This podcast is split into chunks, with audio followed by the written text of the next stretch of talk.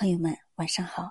今天和你分享的木心的文字是《韦思明》，选自爱默生家的恶客。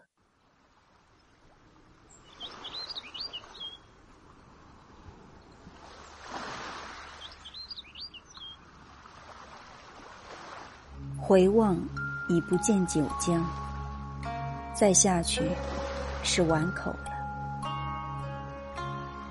李舍晚时既毕，想出舱看看暮色景象，却听得雨打棚顶的沙沙反响，也就提壶自斟，耐住这无人应答的寂寥。一壶将尽，雨声住了。虽然天光已晦，他还是站上船头，舒气远眺。这条水路是他熟识的，那竹林后面的村落，俗称井石沙。李舍扬声寻之，传烧的老大，证实他的记忆不错。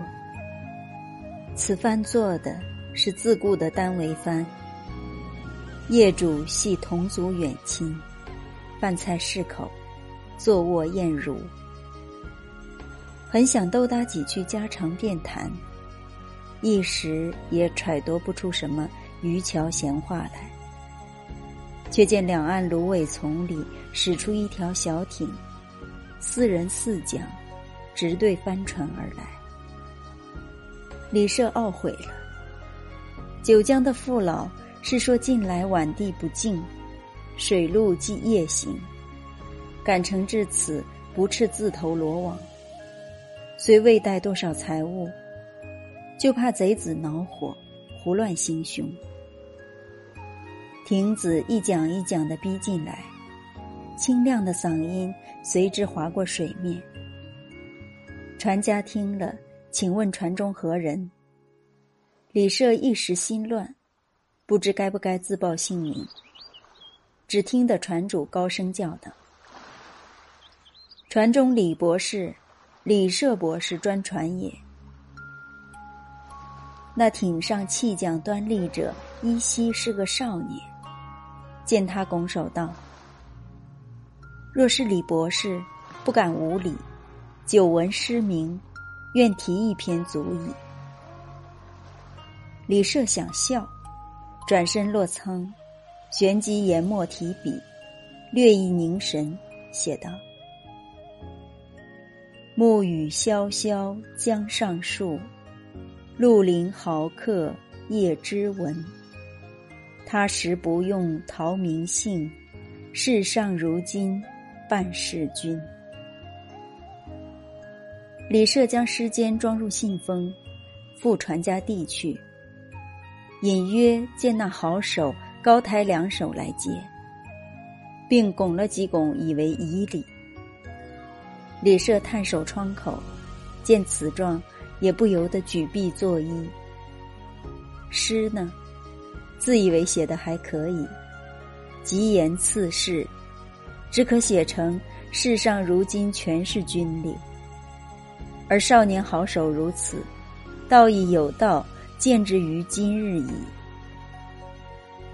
船主沏了一壶好茶，进舱来给李博士压惊。李舍大喝一口，连声称谢，问：“人离灾难，岂可？何以故？”我亦复如此，不明何故也。大约过了六十年光景，李惠贞出游闽粤，至浔州，日暮经一村庄，欲投宿而不得其所。俄见绿杨深处，青瓦粉墙，复柴边竹，次第井然。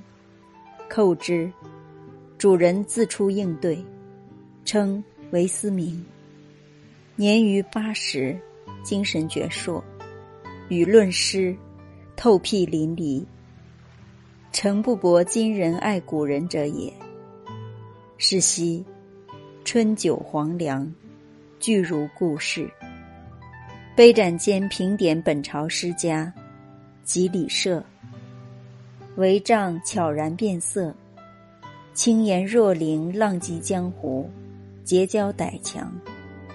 唯不平事亡命而竟不死。幸遇李涉博士于江上得赠一诗，从此革面洗心，以义谋利，手着田园，德中天年。此皆拜李博士之所赐也。